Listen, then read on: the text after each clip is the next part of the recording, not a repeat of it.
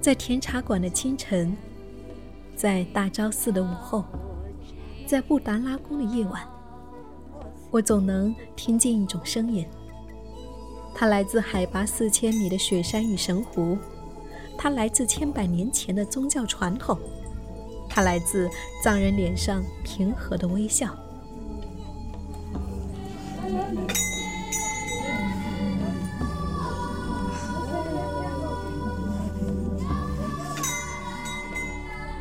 我是夏意，和我一起去远方，去见诗与美好，去见诗与美好。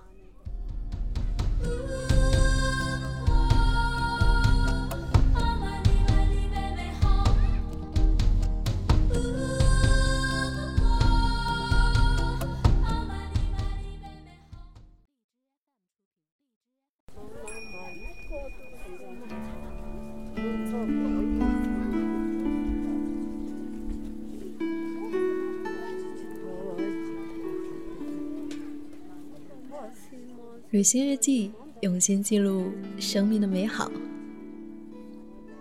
嗨，你好，我是夏意，夏天的夏，回忆的意，很高兴又和你在一起。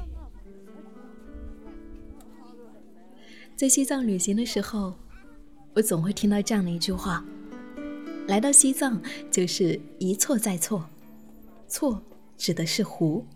的确，在西藏。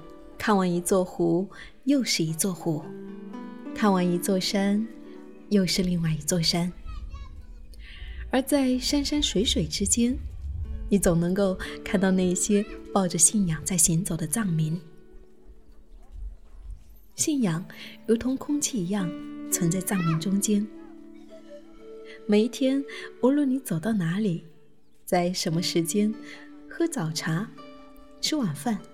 去寺庙，在街上游走，或者是在夜晚的时候，在大昭寺的古城散步，你总能够看到那些正在拿着念珠、嘴里念经的藏民。信仰如同吃饭睡觉，存在于他们的生活之中。那么提到了这一种藏民的信仰，我们也许会想到印度。印度呢，也是一个信仰特别浓郁的国度。在之前我去印度的时候，我就会发现，嗯，无论走到哪里，总是会看到那些寺庙，然后人们会每天早上去寺庙里面拜庙。对印度人来说，信仰也是他们生命中不可或缺的一部分。那么，那么同样是有信仰的人。他们在修行上，其实又是不一样的，因为印度人他们是一种慵懒的状态，而西藏人是一种精进的状态。那么这一期节目，我想要跟你分享的是，嗯，扎西拉姆多多写下的一篇文字，他剖析了一下，呃，印度人跟西藏人他们之间，呃，对待信仰的一种态度。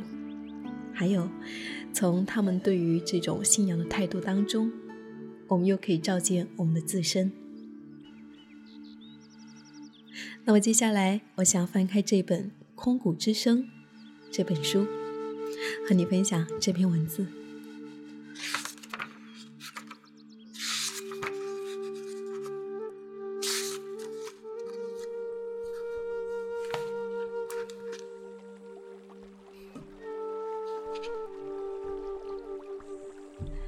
印度人很懒，富人有富人的懒，穷人有穷人的懒。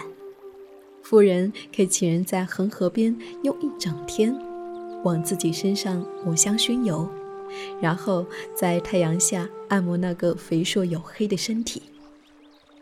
穷人可以用一整天在恒河边放风筝，最简单的报纸糊的四边形风筝，他们甚至不会站起来。而是半躺着，眯缝着眼，若有若无地拿着一根线牵着。印度人可以用梵文吟唱一整部《摩羯演纳》，三个乐手，一个歌者，手风琴，西塔琴加上鼓，一唱就是三千年。可他们却懒得用文字记录自己的历史。所以，如果你去读印度的历史，看着看着，猴神哈努曼就出现了。你搞不清楚，那究竟是历史，还是神话？印度人对于现实人生的懒，是物欲世界里的最后一个堡垒。虽然这个堡垒已经完全被包围，但印度用他骨子里面对现实的轻慢和对于来世的强烈向往，抵抗着，貌似妥协，却根深蒂固的抵抗着。印度人宁愿用那个连他们自己都轻视的现实人生来思考神，而神。他们认为，就是思考本身，每一个内在心念和每一个外在显象，都是神。苦难与极乐，创造与毁灭，爱与恨，都是以神之名发生。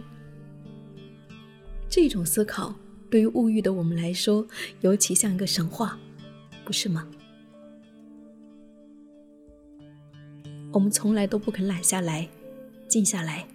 我们的心里没有任何一个角落可以安放神龛，我们也彻底放弃了未来的自己，那是一种更大的轻慢，还是一种更大的懒？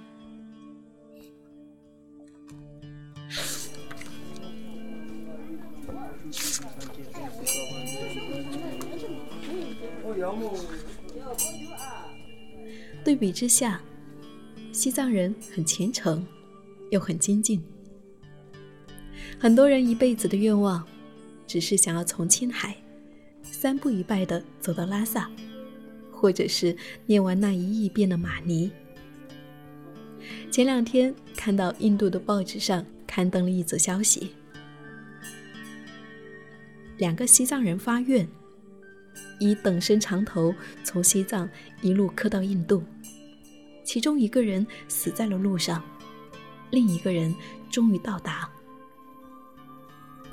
但西藏人的精进是庸常的，那一路的长头，只有风知道，还是糌粑奶茶过日子。那念过的玛尼，只有羊知道。念完了打马回营，还有未纺完的线呢。佛法对于藏人是生活的一部分的。在法道上的精进，就像喝酥油茶一样，是一种需要而已，没有什么好炫耀、好与别人比较的。那修行跟放牛一样寂寞，修行就跟放牛一样自然了。当修行跟大地一样平常，修行就像大地一样稳固了。那样的修行，甚至不知道算不算精进，因为。修行已经隐匿，不是一件需要专门去做的事情。这种精进对于我们来说会有吸引力吗？这无人赞美的奋进，这谁也取悦不了的努力，这满足不了眼前的付出，不愿意揽下来的我们，却不愿意这一般的金钱，哪怕是为了自己的娱乐。我们也不愿意如此默默无闻的去换取，我们需要多少有些动静，好让自己相信我的确做了些什么。我们太过看重自己，这是不是另外一种自卑呢？是不是另外一种瞎？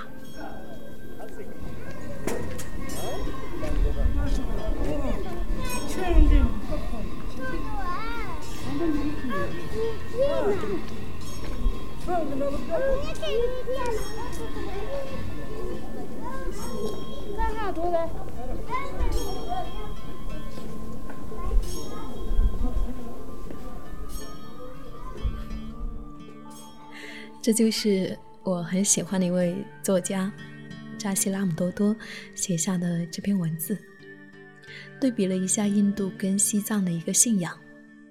无论是印度式的慵懒，还是西藏式的精进，对于他们来说，信仰就是每天呼吸的空气。而这种对于信仰的态度，对于我们对于我们大部分没有信仰的人来说，的确可以形成一种关照。我们是否愿意为一些无人赞美的事情去奋进呢？不知道你内心的答案是什么？但是，不管怎么样，我觉得，嗯，也许我们没有信仰，但是至少我们应该，呃，找到一两种东西，值得我们这一般的为他奋进，为他精进。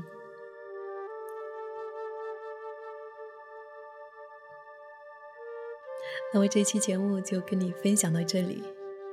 嗯，算是一种聊天式的分享吧。如果你想找到我，记得添加我的微信号，Hello 夏意，对，和你分享日常的那些美好的点滴。好了，亲爱的，我们下一期见。